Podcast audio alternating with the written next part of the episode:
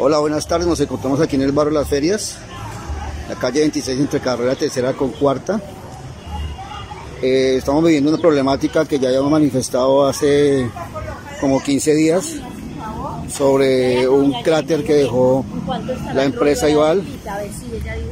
Eh, estamos aquí presentando un problema de salubridad.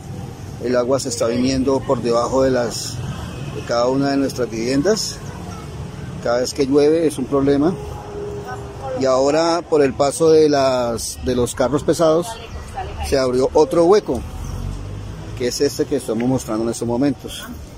Se abrió otro hueco y por el paso de los carros que vienen de la variante, en especial los, los de vehículos pesados.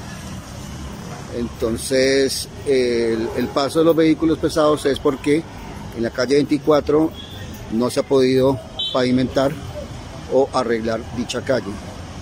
Entonces optamos los vecinos de la cuadra del sector por cerrar la vía y pues esperamos que, que los diferentes medios de, comunicación como Ecos de Conveima eh, se, se puedan manifestar y, y pues venir acá para que las empresas de como el IVAL, alcaldía de Ibagué, pues nos, nos pongan cuidado porque la verdad ya estamos cansados de este, de este problema que estamos viviendo. Esperamos por favor que nos colaboren, entonces muchas gracias por la atención y pues quedamos atentos.